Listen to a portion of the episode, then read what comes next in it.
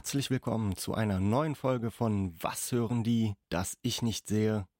Das dominierende Thema in der letzten Woche war natürlich die Wahl in den USA und wie es aussieht, kann der Kandidat der Demokraten und nie war diese Formulierung wahrscheinlich treffender als jetzt Joe Biden nun doch die Mehrheit der Wahlmänner hinter sich vereinen.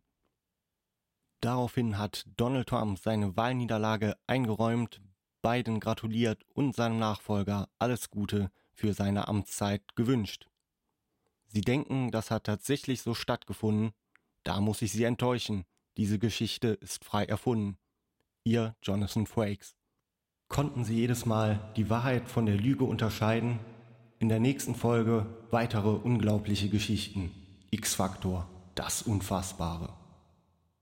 Aber mal ganz im Ernst, ich verstehe absolut nicht, wie sich fast die Hälfte aller Wähler immer noch für Trump entscheiden konnte.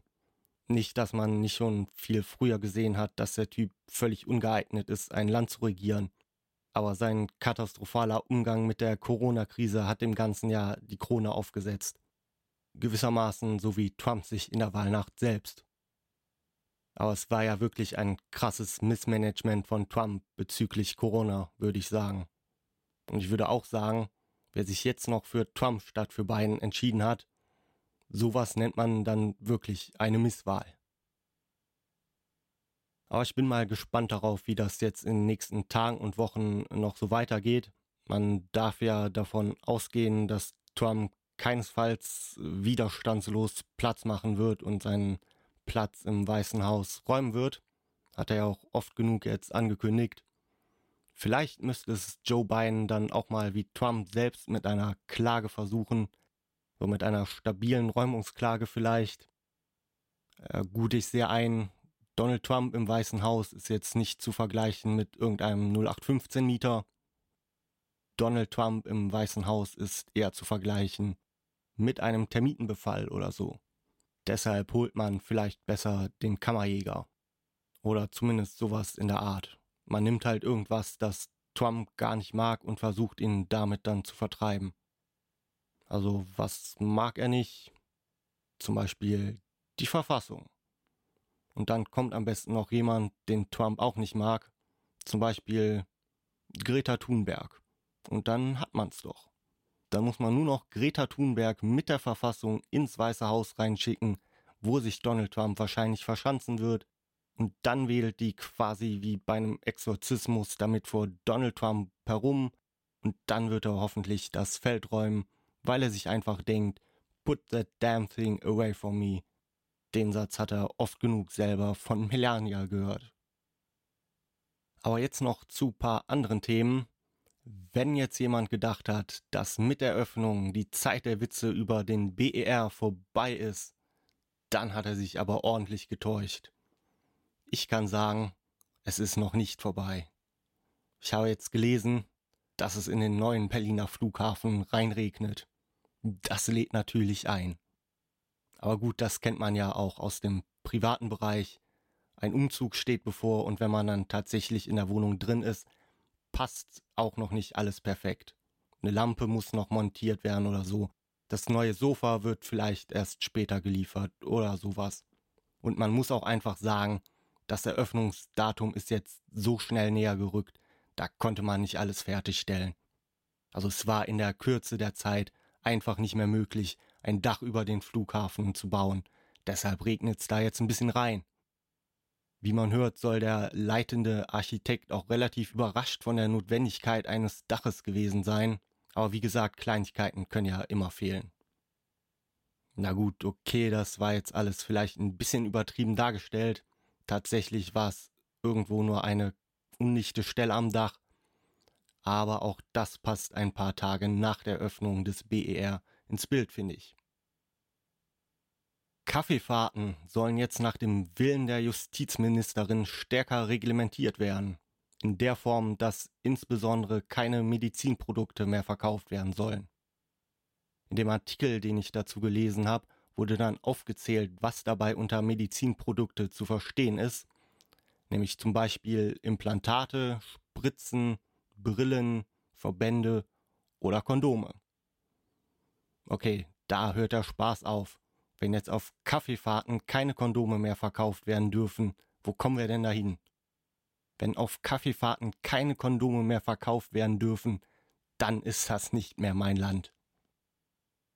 Aber kann man dann auch bitte mal QVC reglementieren? Also ich habe mal zuletzt QVC geschaut.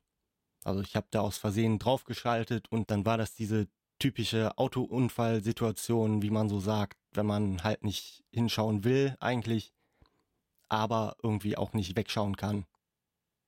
Jedenfalls haben die dann irgend so einen komischen Fensterreiniger für 40 Euro angeboten. Wenn da nicht Senioren über den Tisch gezogen werden, dann weiß ich aber auch nicht.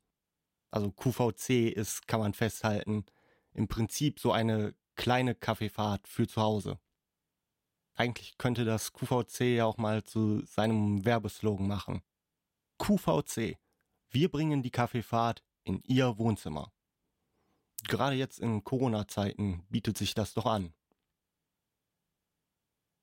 Und in Duisburg ist eine Dame in einem pinken Bademantel im Edeka-Markt einkaufen gegangen. Das fand der Marktleiter aber nicht so witzig und hat sie dann erstmal nach Hause geschickt.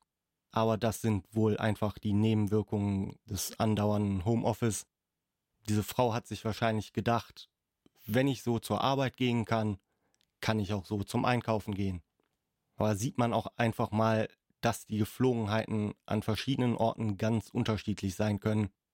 Ich meine, wenn der Supermarkt jetzt in St. Pauli oder so gewesen wäre, da ist es vermutlich völlig normal, in einem pinken Bademantel im Supermarkt aufzutauchen.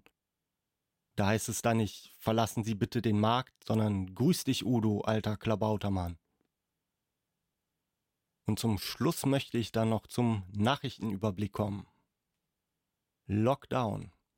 Aufgrund des neuerlichen Lockdowns müssen viele Geschäfte ihren Betrieb vorübergehend einstellen. Es gibt dabei jedoch einige Fragen, die den Betroffenen auf den Nägeln brennen. Zum Beispiel, warum Kosmetiksalons nun schließen mussten, während etwa Friseure weiterhin geöffnet bleiben dürfen.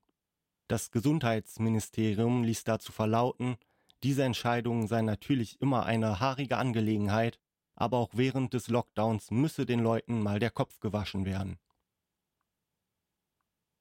Urteil. Das Landesarbeitsgericht Rheinland-Pfalz hat nun entschieden, dass Betriebsratsmitglieder keinen Anspruch auf Dreh- und rollbare Stühle haben. Diese Entscheidung hat die betroffenen Mitglieder des Betriebsrates freilich nicht vom Hocker gehauen. Dagegen zeigte sich der Leiter der Einkaufsabteilung der Firma erleichtert. Er habe jetzt Planungssicherheit, was die Anschaffung von Sitzgelegenheiten anbelange.